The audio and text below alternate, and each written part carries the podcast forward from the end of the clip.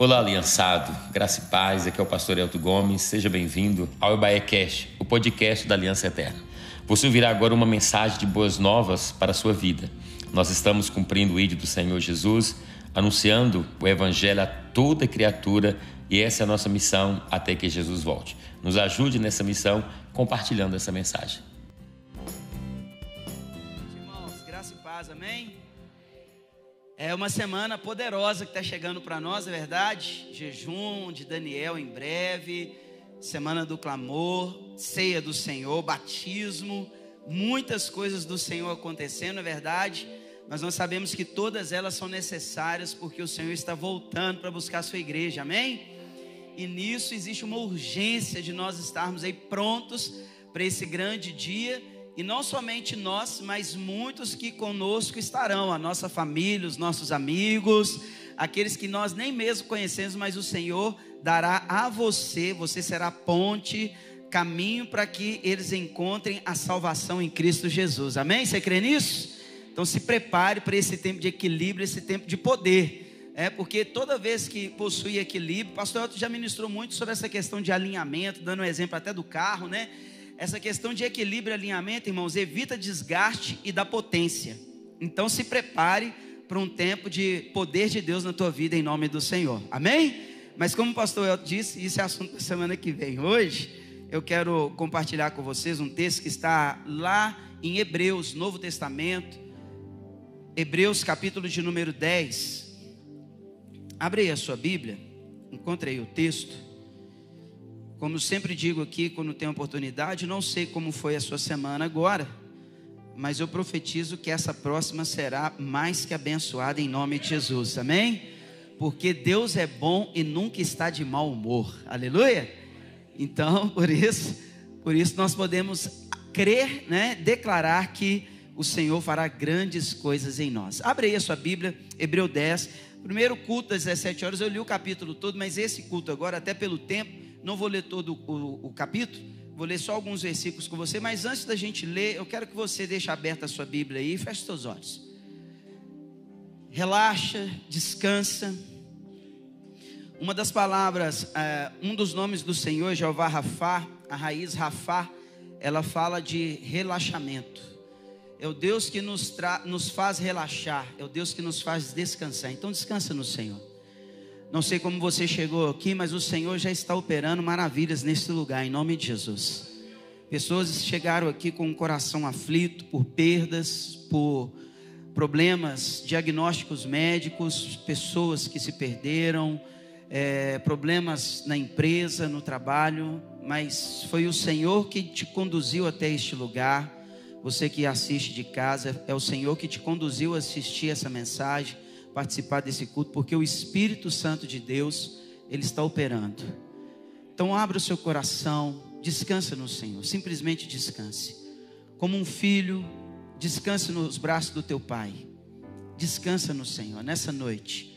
Pai, nós estamos aqui e entregamos o nosso coração a ti. Espírito Santo, o Espírito da verdade, que o mundo não pôde receber, mas habita em nós. Foi o Senhor que nos trouxe aqui. Foi o Senhor quem conduziu os irmãos para, para a internet para assistir esse culto. E eu creio, Pai, que o Senhor já está operando maravilhas. Curas estão sendo realizadas. Pessoas que nem mesmo imaginavam que seriam agraciadas hoje receberão grandes milagres em nome do Senhor e para a glória do nome de Jesus.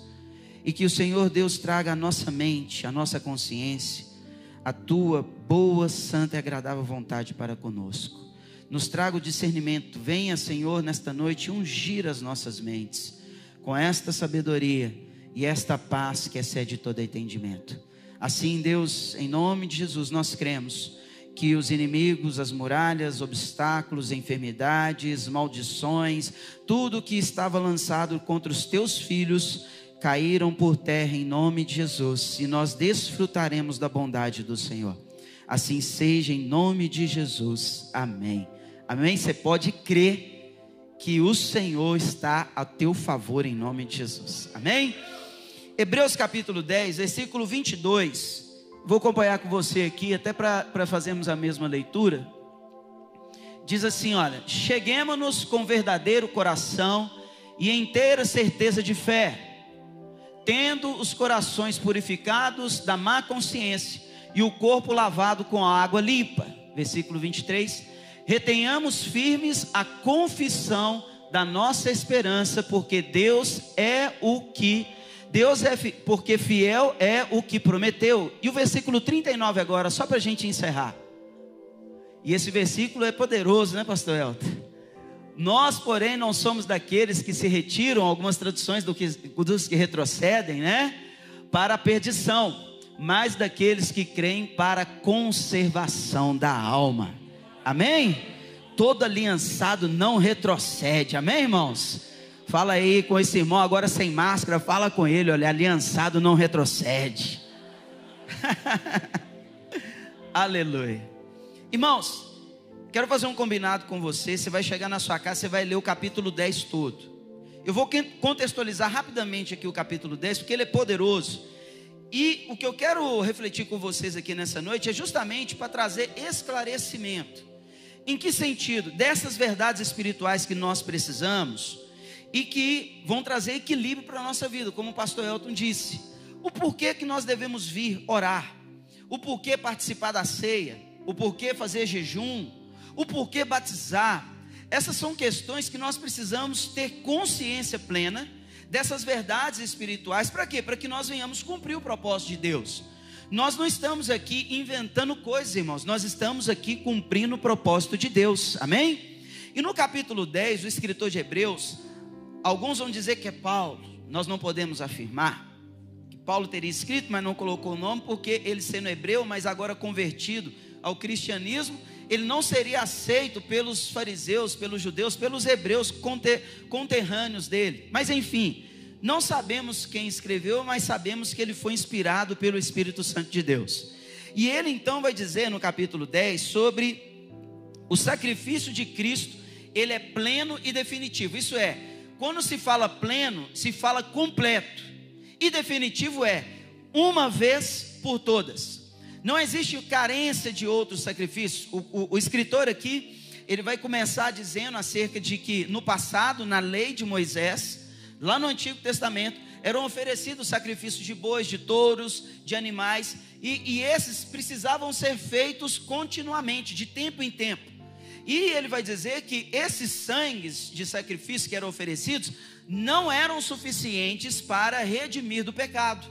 Mas então, aí ele vem trazendo toda essa ilustração, ele vai dizer: Mas veio então Cristo, e por meio do sacrifício de Jesus, o sacrifício dele foi pleno, foi definitivo, isso é, um sacrifício único, ao qual não necessita mais outros sacrifícios para remissão de pecados.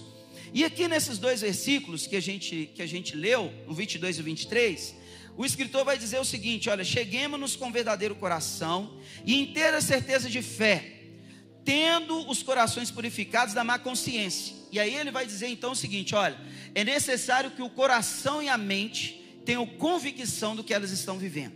E eu queria então nessa noite falar com você sobre mente, uma mentalidade transformada eu queria falar sobre a mente transformada em Cristo. E aí eu quero usar uma ilustração hoje com vocês, que é a ilustração da metamorfose da borboleta, amém? Quantos aqui estudaram a metamorfose da borboleta lá na sexta série, né? Tem gente aqui que já tem bastante tempo, mas você vai lembrar, porque você tem o espírito do conhecimento habitando dentro de você, amém? É, tem gente aqui que vai se lembrar lá. A borboleta, quatro fases na vida da borboleta. Ela é um ovinho, é, depois do ovinho, o ovinho eclode lá, aí ela se torna lagarta, depois da lagarta ela vai para o casulo, passar pela metamorfose, e depois da metamorfose ela se torna borboleta. São quatro fases. Eu não vou falar quatro fases, a aula hoje não é de ciência. Mas eu queria ilustrar o capítulo 10 de Hebreus na metamorfose da borboleta, que eu acho que vai ficar bem fácil para a gente entender. O que, que acontece? Qual que é a, a, o intuito disso? O escritor de Hebreus, no capítulo 10, ele está falando o seguinte: olha, Hoje nós vivemos uma nova realidade. Antes, nós vivíamos um certo estado, e esse estado, por mais que você se sacrificava, por mais que você fazia muitas e muitas coisas, essas coisas não seriam suficientes de te redimir, de te salvar, de te melhorar. Então, no Antigo Testamento, lá na lei de Moisés, a lei é boa, irmãos, a lei é santa, foi dada pelo Senhor, mas a lei não era suficiente para poder salvar o homem, porque o homem não conseguiria cumprir a lei. Paulo vai dizer isso nas suas cartas, que o homem não conseguiria cumprir a lei.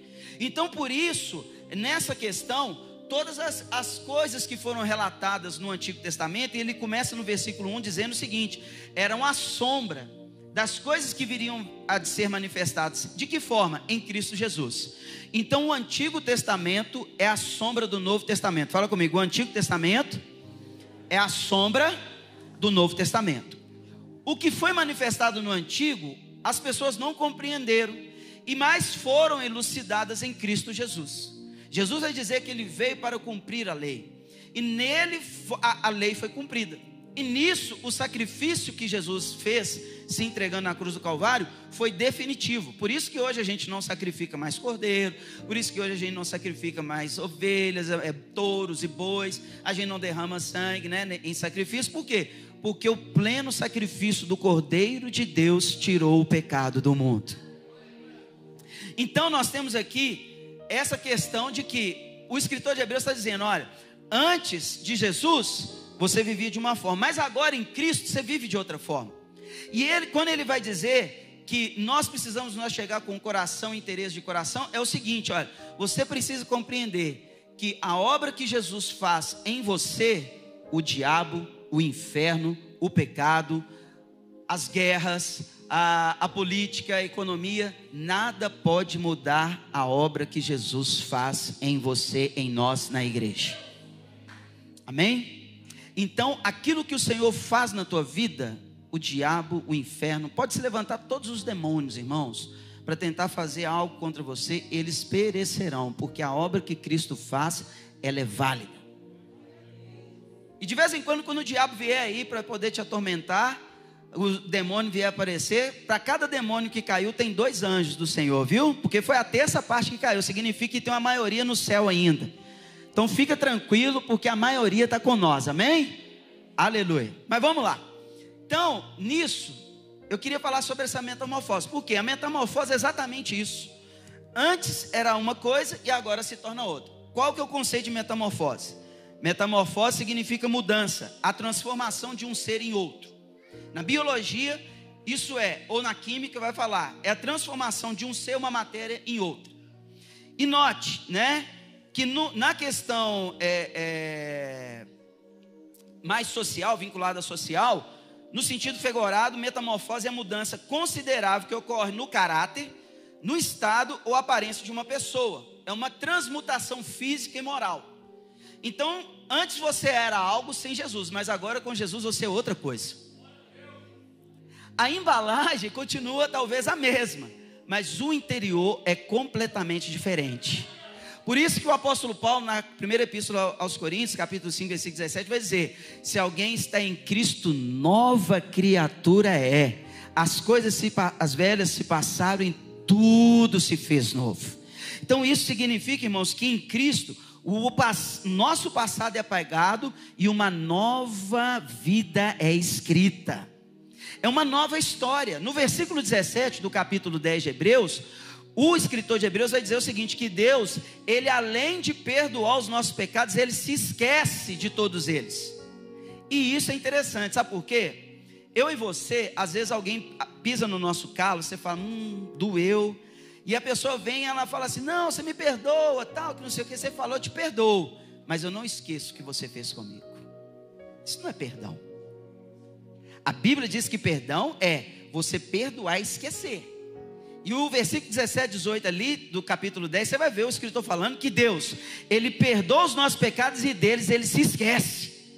Irmãos, aquilo que nós vivíamos antes de Jesus, nos livros do Senhor é página em branco. E se tiver algo escrito lá, está escrito: perdoado em letras grandes e vermelhas pelo sangue de Jesus. Então, metamorfose é isso. Aí vamos lá, vamos analisar a lagarta e a borboleta. Aí eu quero te perguntar: o estado da lagarta é o estágio final da vida desse, desse animalzinho? Sim ou não? Não, né? Sim ou não? Não, por quê? Porque não foi criado para ser lagarta, foi criado para ser borboleta. Ela é lagarta, então, Marco Aurélio até colocou, aí o pessoal lá da, da mídia colocou, né? O, essa imagem é o casulo da borboleta. Ela vai passar por uma metamorfose. Então, mas a gente sabe que ela não, a lagarta não foi criada para ser lagarta, ela foi criada para ser borboleta. Eu e você também, nós temos um propósito de vida feito por Deus, originado por Deus. Agora, pode ser que a gente esteja em algum tipo de estágio. E aí, trazendo essa ilustração, eu falo o seguinte: que nós somos lagartas sem Jesus. Sem Jesus na nossa vida, nós estamos no estágio da lagarta. Por quê? Vocês já perceberam, a lagarta não é muito bonita? Entenda o que eu vou dizer, desculpe a palavra. Só tem um propósito na vida da lagarta: comer e defecar ela está limitada nas suas ações, ela não tem para onde para ir, para onde, é totalmente vulnerável. Essa é a lagarta. Esse é um ser humano, esse é um homem e uma mulher sem Jesus. Não tem brilho, não tem beleza, não tem propósito, às vezes assim definido para a vida. É necessário passar por uma transformação, uma mudança. E aí, só que quando nós conhecemos Cristo, nós passamos por esse processo de transformação. E entenda, irmãos, que esse processo de transformação, a decisão de ser transformado, nós, nós tomamos ela no dia que nós entregamos a nossa vida para Jesus, que a gente falou: olha, Senhor, eu me arrependo dos meus pecados e te aceito como meu único e suficiente Salvador da minha vida. Esse momento é a decisão da metamorfose. Agora, o ato da transmutação, da transformação, é um ato da graça de Deus. Nós não podemos fazer nada. Vocês viram aqui na imagem que estava aqui? ela entra, a lagarta faz o casulo ela fica ali. E agora ela vai passar pelo processo. Ela faz alguma coisa ali dentro? Não. Ela é necessário que ela passe pelo processo. E não é um processo muito fácil. Até ela romper o casulo, é um processo muito difícil. E é, só que é necessário, sabe para quê? Porque quando ela vai sair do casulo, ela vai manifestar realmente quem ela é dentro do propósito que o Senhor estabeleceu. Olha que beleza de animal é esse daí. Essa borboleta, né? Veja bem, esse é o propósito final.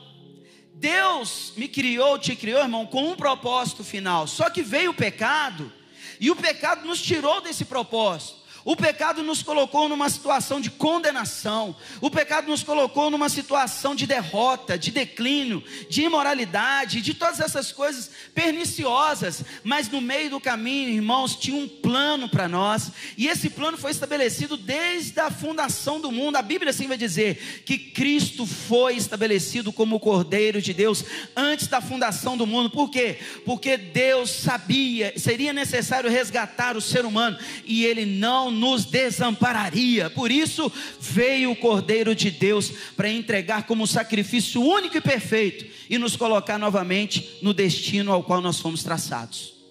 Então você é lagarta sem Jesus, mas com Jesus você se torna a borboleta mais linda do jardim dele. E é interessante, né? Porque a gente vai falando assim. Você precisa entender que, e aí eu entro dentro do texto de Hebreus 10.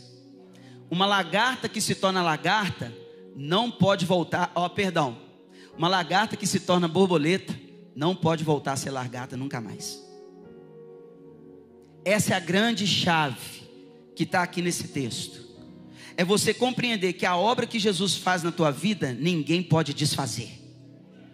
Se você foi transformado pelo sangue de Jesus, pelo poder redentor de Cristo, nada pode tirar isso de você.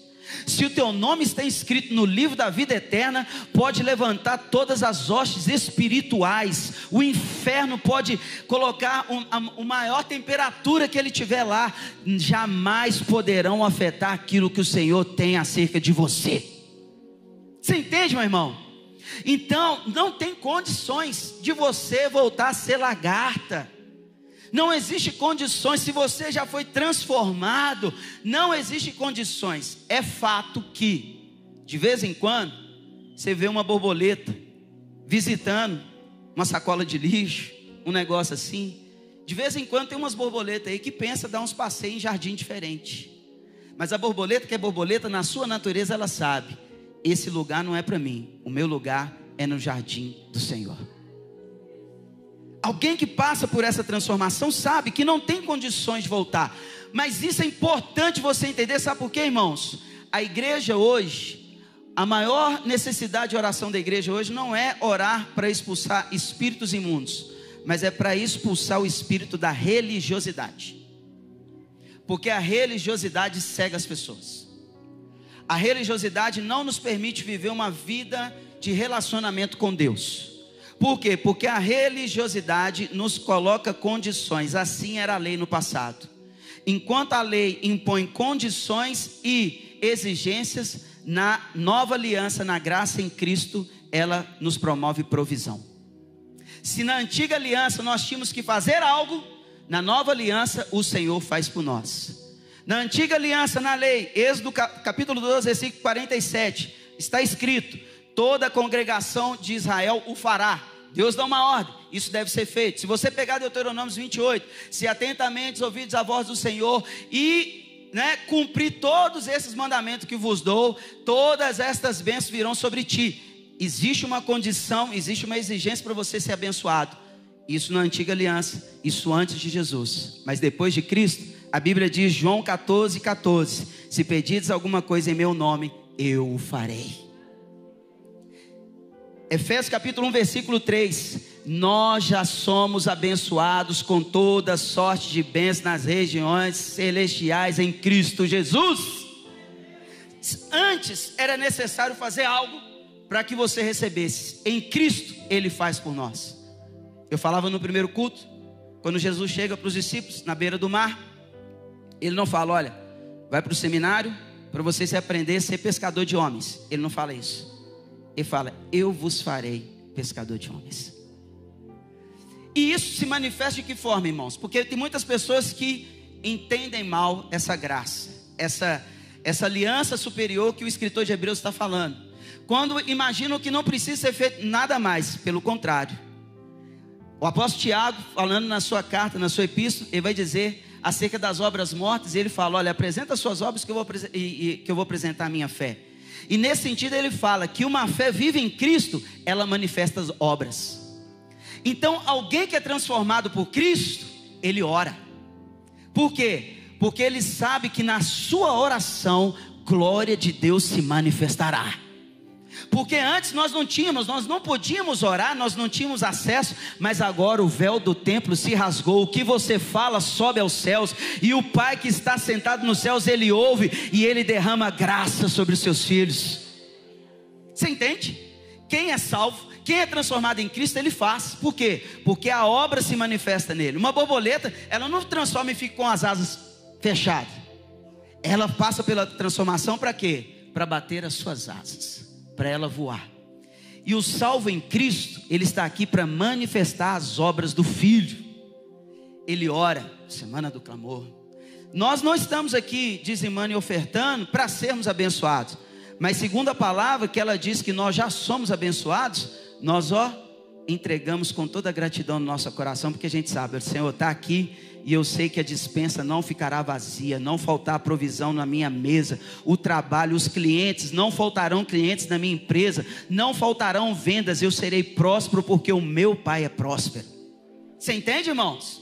Vamos jejuar, vamos jejuar para ter equilíbrio na nossa vida, para nós nos fortalecermos, não para nós sermos mais santos, porque Ele nos santifica, mas nós vamos jejuar para nós manifestarmos a glória do poder de Deus. É claro que na, na, no jejum nós nos santificamos, nos consagramos, é verdade, a Deus, mas nesse sentido, para quê? Para manifestar o poder de Deus. Eu tenho certeza que ao final dos 21 dias, antes do, dos 21 dias, serão milagres extraordinários que Deus vai fazer nesse tempo. Se você for esperto, você vai declarando e pegando para a tua vida aí. Famílias se renderão aos pés do Senhor nesse jejum de 21 dias. Enfermidades, diagnósticos serão transformados, porque Deus irá operar maravilhas nesse tempo. E porque nós somos salvos, nós vamos manifestar essas obras. Vocês entendem, irmãos? Tem uma pregação aí fora falando que você não precisa fazer mais isso, porque Cristo já fez todas essas coisas. Não. O que o escritor está dizendo é o seguinte: quem é manifesta as obras do Filho. E então, essa metamorfose ela é necessária, irmãos. Essa é a verdadeira libertação que a igreja precisa hoje. A libertação da mente. toda religiosidade cair por terra em nome do Senhor. É você compreender que Cristo fez por mim, fez por você. Não é sobre aquilo que nós fazemos, mas é sobre aquilo que Deus faz por nós. Eu estava contando aqui no culto 17, essa semana viajando a trabalho, eu estava ouvindo uma, uma mensagem, e aí eu levei na hora, na minha mente assim, os meninos lá em casa. Eu estava viajando a trabalho, na verdade, e eu lembrei dos meninos assim, fiquei pensando. É, meus meninos lá em casa levantam cedo para ir para a escola, eles não estão preocupados se a conta de água, de luz, se a internet, se o IPTU foi pago, o IPVA foi pago, se a mensalidade da, da escola foi paga. Eles não se preocupam com isso, porque eles sabem que o pai está trabalhando. Assim é você, meu querido. Teu pai está trabalhando por você. Jesus disse: Meu pai trabalha até hoje. Então, quando você acorda, você tem que ter convicção seguinte: olha, eu estou acordando vou para os meus afazeres, mas o meu pai está trabalhando por mim. O Aba está cuidando de todas as coisas. O Aba está cuidando de mim. Você tem que ter essa convicção, a sua mente transformada nessa profundidade dessa revelação, meu irmão. É você entender que aos seus anjos ele dará ordem ao seu favor, que o Deus tem trabalhado por você, que a sua oração está sendo ouvida, que onde estiverem dois reunidos, ou dois ou três reunidos em seu nome, ali se fará presente. Deus está aqui neste lugar. É você entender que o Espírito Santo de Deus habita dentro de mim, dentro de você, meu irmão. Às vezes a gente fica né, é, é, no culto aqui, Senhor, vem nos visitar, visitar. Como que alguém vai visitar se ele já faz habitação? Como assim, irmão? Você percebe que às vezes, até mesmo na forma de orar, por isso que Jesus falou: olha, vocês não estão recebendo porque não estão sabendo pedir. Como pedir a visitação de alguém que faz habitação? Ele é o morador da casa. Você entende isso? Então, meus irmãos, nós precisamos passar por essa transformação, porque é desta forma que nós nos achegamos a Deus. É somente dessa forma. Só que você precisa o que? Descansar. Quem aqui é ovelhinha de Jesus? Levanta a mão quem é ovelhinha de Jesus. Tem uns machão aí, né? Eu sou uma ovelhinha. Sou bode. Bode, misericórdia, irmão. Ovelhinha de Jesus. Quero te perguntar: qual que é o trabalho da ovelha? Qual que é o trabalho da ovelha, irmãos? Nenhum. Descansar. Porque todo trabalho é feito pelo pastor. É o bom pastor que cuida. É o bom pastor do Salmo 23 que leva aos pastos verdejantes, que conduz às águas tranquilas. É o bom pastor que está atento às noites contra os lobos, contra os devoradores. É o bom pastor que cuida da ovelha. A ovelha não tem que fazer nada, ela somente descansa na presença do pastor. Eu não sei se você está entendendo o que eu quero te dizer, meu irmão, mas Deus está trazendo pessoas aqui hoje, trouxe aqui para te falar o seguinte, filho: descansa na minha presença, porque Ele está trabalhando por você. Essa dor que você está sentindo, ela vai passar porque Deus cuida de você. Esse diagnóstico que o médico disse aí, ele vai ser jogado por terra, porque na cruz as nossas enfermidades foram levadas. Ele trabalha por mim e por você. Irmãos, entenda. O escritor de Hebreus, ele tem o desejo de mostrar que os irmãos que estavam ali estavam muito confusos por causa do Antigo Testamento, por causa da religião. E aí ele vai falar, olha, a, a aliança em Cristo, ela é superior, entendam.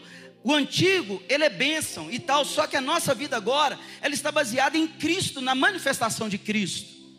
E aí, se você perceber, por exemplo, no Antigo Testamento, Moisés, ele queria ver a face do Senhor. Êxodo capítulo 33, ali você vai ver aquela, aquela conversa dele. Senhor, me mostra a tua glória e tal. Quero ver sua face. O Senhor fala: Olha, você não pode ver minha face. Porque qualquer homem que vê minha face morrerá. Mas eu vou deixar você me ver de longe. E a Bíblia diz que então Moisés vai ver o Senhor provavelmente pelas costas. No Antigo Testamento, o homem não podia ver o Senhor.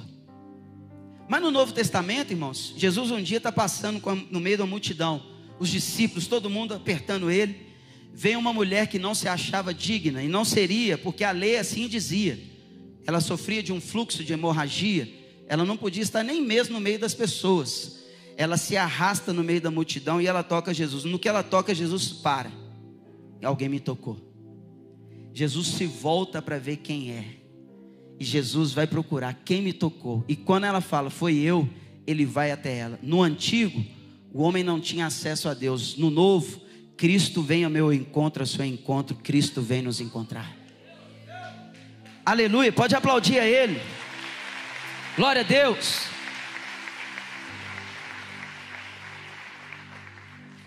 No Antigo Testamento, na lei, Moisés vai chegar lá na Sassa Ardente, encontrar com o Senhor. Moisés, para aí, tira suas sandálias. A condição que Moisés estava, necessitava que ele fizesse algo para se chegar até Deus. Tira suas sandálias, Moisés.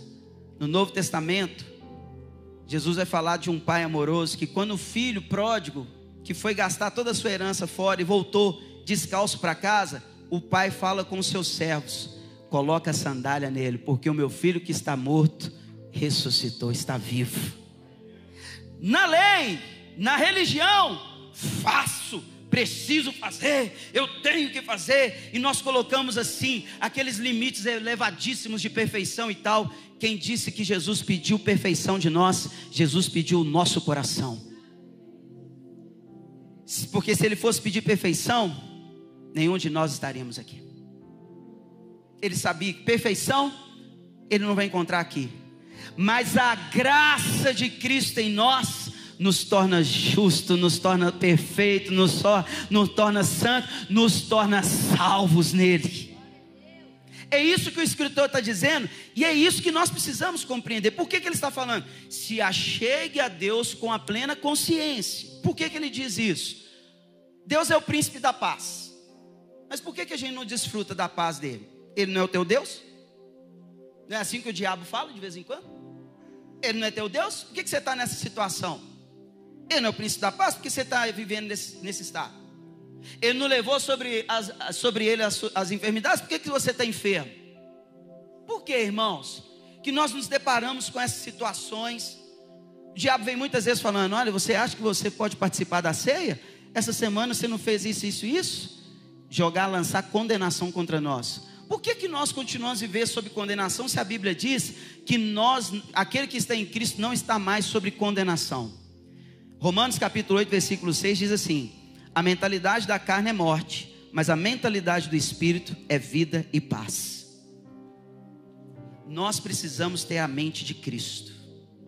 Hoje eu estou aqui para te dizer: Deus deseja de nós a mentalidade de Cristo. Em que sentido? De nós manifestarmos as mesmas obras que o Filho manifestou. João capítulo 15 vai dizer que Ele é a videira, nós somos os ramos e nós vamos dar fruto. O ramo de si só, ele não dá fruto. Ele dá fruto porque ele está ligado à videira. Os frutos que nós manifestamos são os frutos oriundos de Cristo. É Cristo que trabalha em nós e através de nós. Então é necessário isso, por isso, irmãos, que nós precisamos ter essa plena consciência que quando a Bíblia diz que você é mais que vencedor em Cristo Jesus, você é mais que vencedor em Cristo Jesus. Se a Bíblia diz, eu e minha casa serviremos ao Senhor, uma declaração, você precisa acreditar e declarar, eu e a minha casa serviremos ao Senhor. Aquela oração que o pastor estava fazendo aqui, depois do louvor, irmãos, é, é uma oração consciente da obra de Cristo. As nossas casas estão ungidas pelo sangue do Cordeiro, a morte não pode ali entrar, nós, a, nós não estamos mais feios, milagres vão nos alcançar, e isso é ter a consciência da obra de Cristo em nós é você declarar quem você é nele. Você é filho dele? Quem é filho de Deus aqui? Você tem que acreditar e falar: Eu sou filho. As riquezas do reino do Pai estão disponíveis para mim e para você. Por quê? Porque nós somos filhos. Então, meu irmão, eu quero te dizer: descansa no Senhor. Porque andais ansiosos com o que haveis de comer e vestir? Jesus dizendo: Olha para as aves do céu, não plantam, não colhem, não ajuntem celeiros, o Pai cuida delas. Não sois mais valiosos do que as aves dos céus? Deus cuida de toda a natureza, irmãos. Não vai cuidar de você, que é filho. Você é filho amado, filha amada. E não importa a condição que você esteja ou como você está, você é filho e nada pode mudar isso. E Ele te ama incondicionalmente. Ele amou a toda a humanidade da mesma forma. E por que que hoje nós estamos aqui? Porque a obra dele está consumada na nossa vida, pelo sangue da cruz que foi derramado na cruz. Então você precisa sair daqui hoje quebrando esses bloqueios na sua mente em relação a quem você é em Deus e na obra que Deus quer fazer na sua vida. Irmão, não existe mais condenação sobre você. Igreja, não existe mais condenação. Milagres, deixa eu falar com você. Tem pessoas aqui hoje que elas estão sendo curadas. Pessoas entraram aqui com dor no corpo, dor no ombro, uma enxaqueca. Deus está tirando vão sair daqui curadas. Se tiver alguém que já recebeu algo assim, levanta a mão aí, vamos ver. Tem alguém aí que Deus já manifestou? Ah lá, glória a Deus, já tem gente aí, glória a Deus. Pessoas estão, elas chegaram, vieram para cá, simplesmente por quê? Porque na casa do Aba tem provisão. Quando você sai da sua casa, você fala, eu vou para a casa do meu Aba, do meu pai, por quê? Porque lá tem provisão, lá tem milagre. Semana que vem nós vamos ir para a ceia. Você precisa ter consciência da ceia. Eu vou participar da ceia. O que, que significa a ceia para mim? A ceia é eu estar na mesa com meu pai. E a Bíblia diz que aquele que come e bebe tem parte com o pai. Você é um com ele. Não tem nada que pode te desligar do pai, meu irmão. O que, que acontece com a consciência não transformada? Tem muitas pessoas que infelizmente a consciência está ainda um pouco travada. E nisso, essas pessoas, elas tendem a se afastar de Deus. Em que sentido? Porque elas imaginam que longe de Deus, elas vão ficar livres da consciência do pecado. Mas não vão. O escritor de Hebreus aqui no capítulo 10 vai falar sobre isso. De que as pessoas, elas, o Senhor mesmo vai escrever nos seus corações a sua lei. Isso é, Deus, quando o sangue de Jesus vem sobre nós, nós tomamos a plena consciência sobre o pecado, sobre o Cristo, sobre essas realidades espirituais. Fugir disso é fugir do propósito. Então, meu irmão, veja bem, você precisa quebrar esses bloqueios dessa religiosidade. Veja bem, na lei, o primeiro milagre manifestado como uma questão física, sim, foi a transformar água em sangue, as dez pragas no Egito. Água e sangue foram transformados e nisso veio morte. Foi o primeiro milagre do Antigo Testamento. Qual foi o primeiro milagre do Novo? Água em vinho trouxe alegria e vida abundante numa casa. Aonde a morte imperava, agora em Cristo opera e abunda a vida de Deus. Se você está em Cristo, a morte já não mais impera, mas a opera é a vida abundante de Deus. Então, meu irmão, a nova vida em Cristo reverte morte em vida. A consciência da obra de Cristo é a chave. Você não pode excluir Deus da sua vida, meu irmão. As pessoas muitas vezes elas tendem, né, como borboletas, vamos voltar para a borboleta. Eu já estou caminhando para o final. Ela, quando ela visita, né, a borboleta, ela sai de uma de, do ambiente que ela está, que ela precisa viver, que é o jardim, as flores. Ela, ela tende a voltar ali, porque isso é a natureza dela. Agora, se ela permanece no lixo, se ela permanece na sujeira, é ir contra a sua própria natureza. Por isso que quando a gente conhece a Jesus e que a gente pensa em se afastar do Senhor, a gente sente um algo tão ruim no nosso coração, por quê? Porque você está querendo se desligar de alguém que é vital para a sua vida. É você arrancar um pedaço de você, querer se desligar de Deus, querer, querer deixar de ser filho de Deus. Mas infelizmente muitas pessoas, elas tendem a fazer isso porque elas não se sentem dignas por causa das suas falhas. Presta atenção, meu irmão. Nós não somos salvos porque somos perfeitos, porque somos bons, porque nós fazemos tudo certo, não. Nós somos salvos por causa da obra de Cristo, pela graça redentora do nosso Senhor e Salvador Jesus não é o que a gente veste, não é o que a gente come, não é nada disso que nos salva, mas o que nos salva é a obra de Jesus na cruz do Calvário. E essa obra em nós vai refletir o que? Aí nós vamos comer na consciência de Cristo, nós vamos vestir segundo a consciência de Cristo, nós vamos andar segundo a consciência de Cristo, nós vamos falar segundo a consciência de Cristo. Porque não significa que você é salvo por meio de Cristo que você não é transformado. Não, a metamorfose é importante. É aquilo que o pastor Elton nos ensina aqui sempre. Vinde como estás, mas não é permanecer. Você precisa, eu preciso, nós precisamos ser transformados. A metamorfose é uma decisão, mas a transmutação é um ato da graça de Deus. Irmãos, Antigo Testamento, o povo estava caminhando no deserto. E o povo começou a murmurar.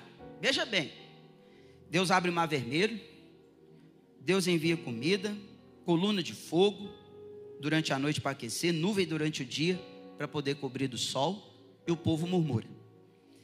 Nisso existe uma permissividade, porque murmuração abre brecha.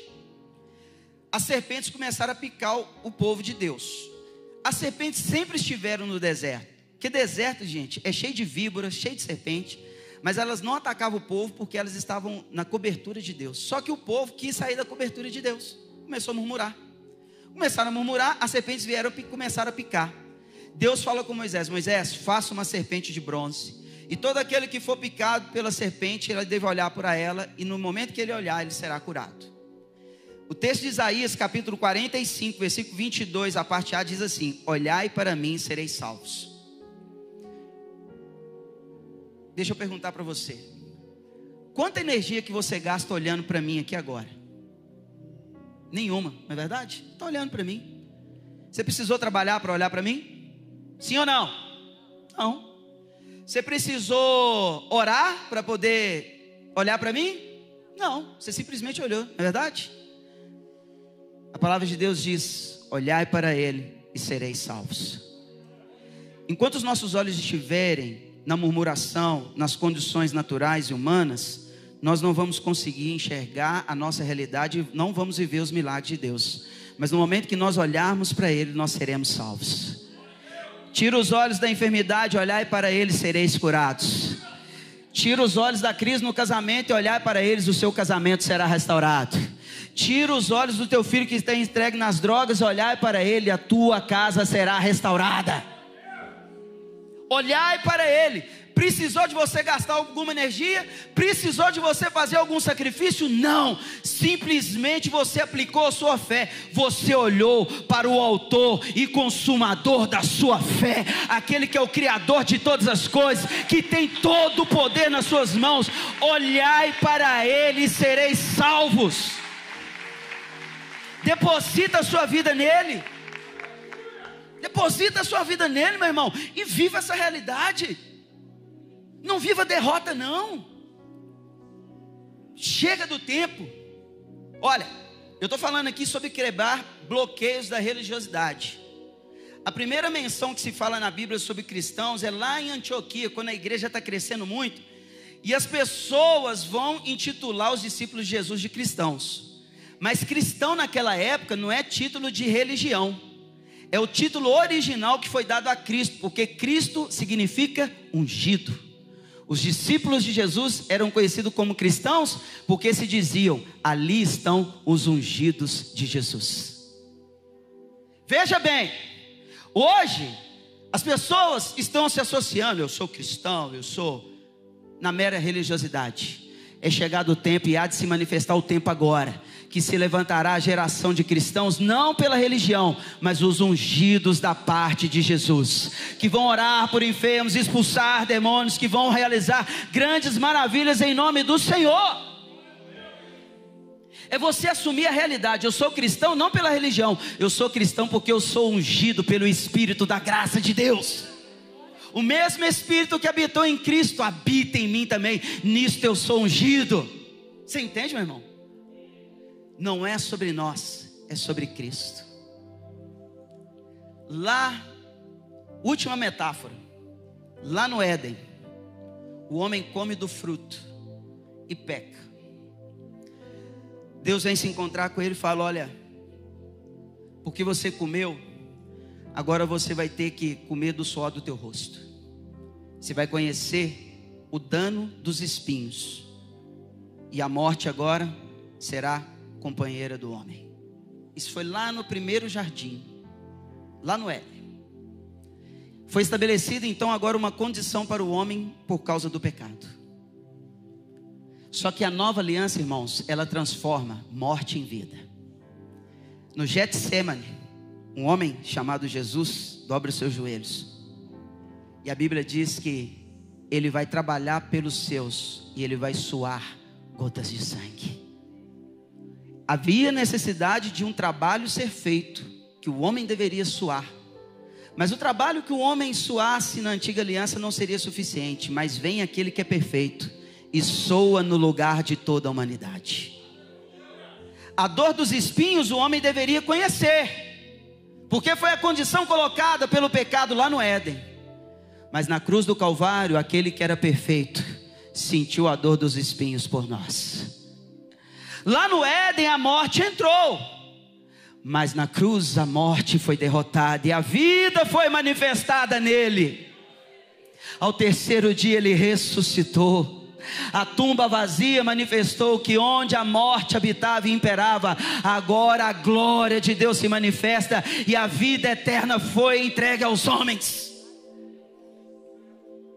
Jesus não era pecador, mas ele se fez pecador por nós. Jesus era justo, não merecia receber o título de pecador, mas recebeu no nosso lugar.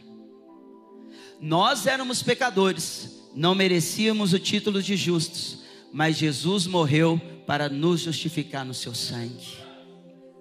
Tudo foi sobre ele, nunca foi sobre nós, nunca é sobre aquilo que você faz, do que eu faço.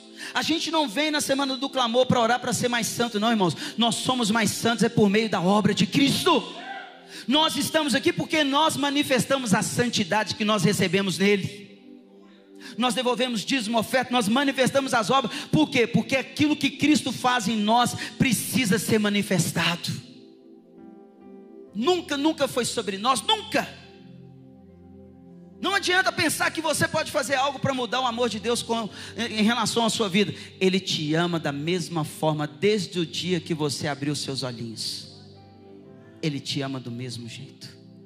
No dia que você andou pegando voos por caminhos errantes, Ele continuou te amando da mesma forma.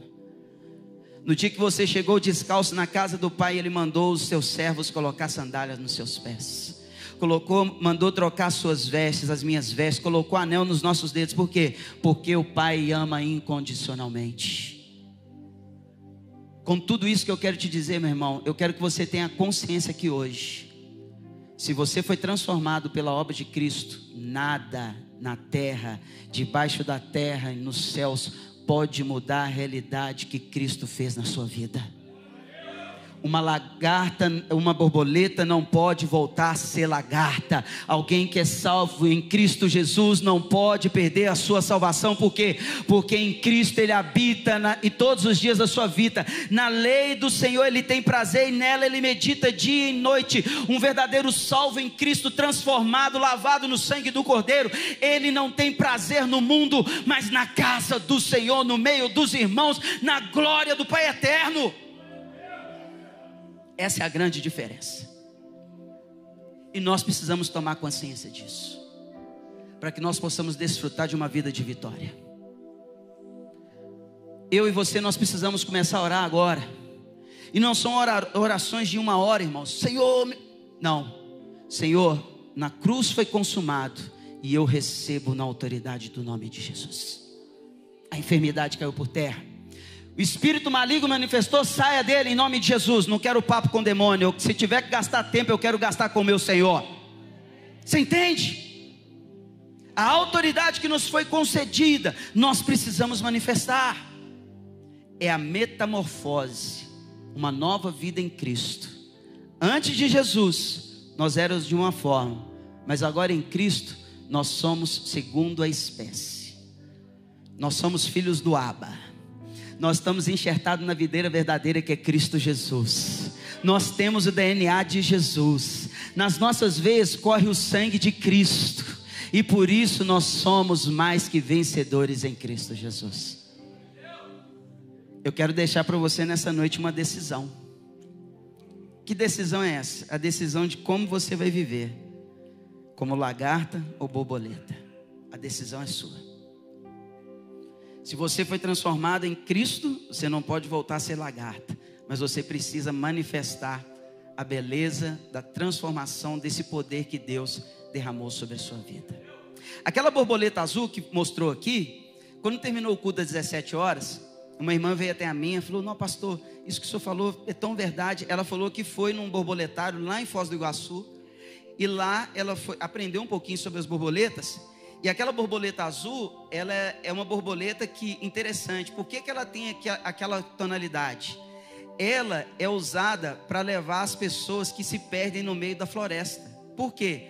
Porque aquele tipo de borboleta, ela sempre anda num caminho. É, se tem uma estrada, por exemplo, aquelas borboletas, você sempre vai encontrar aquele tipo de borboleta na estrada. Por quê? Porque é o caminho que ela anda. E quando ela falou isso, eu falei assim: olha que interessante. A, a, esse animal, ele tem um propósito na vida dele de o quê? Orientar pessoas que estão perdidas no caminho. Eu e você fomos encontrados por Jesus, sabe para quê? Para nós orientarmos os perdidos no caminho é para nós manifestarmos esse Cristo glorioso que cura enfermidades, que expulsa demônios, que transforma a vida, que salva perdidos no caminho. Deus vai te usar, vai me usar, Deus vai usar essa igreja, irmãos, nesse tempo, poderosamente. Testemunhos serão dados aqui de glórias que serão manifestadas da parte de Deus, sabe para quê? Para mostrar para aqueles que estão perdidos o caminho. As pessoas ficaram preocupadas aí agora com o carnaval, né? Daquele negócio que teve lá, da escola de samba. Irmãos, entenda. Não espere comportamento de borboleta nem lagarta. Quem é lagarta se comporta como lagarta. O difícil é você ver borboleta andando naqueles caminhos. De vez em quando a gente vê postagem, alguns caminhos aí de borboleta andando em caminhos que não são caminhos de borboleta. Mas glória a Deus que nesse tempo o Senhor há de transformar, o Senhor há de levantar essa geração transformada pela graça gloriosa do Cristo Jesus. Fica sobre os seus pés, eu quero orar com você. Aleluia. Lagarto ou borboleta? Pergunta esse irmão que está do seu lado aí.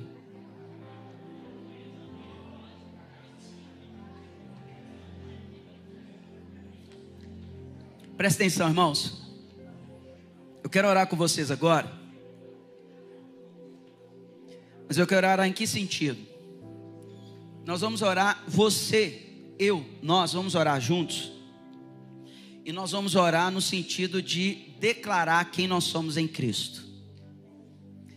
Tudo aquilo que você já sabe que você é em Cristo, você vai declarar nessa noite.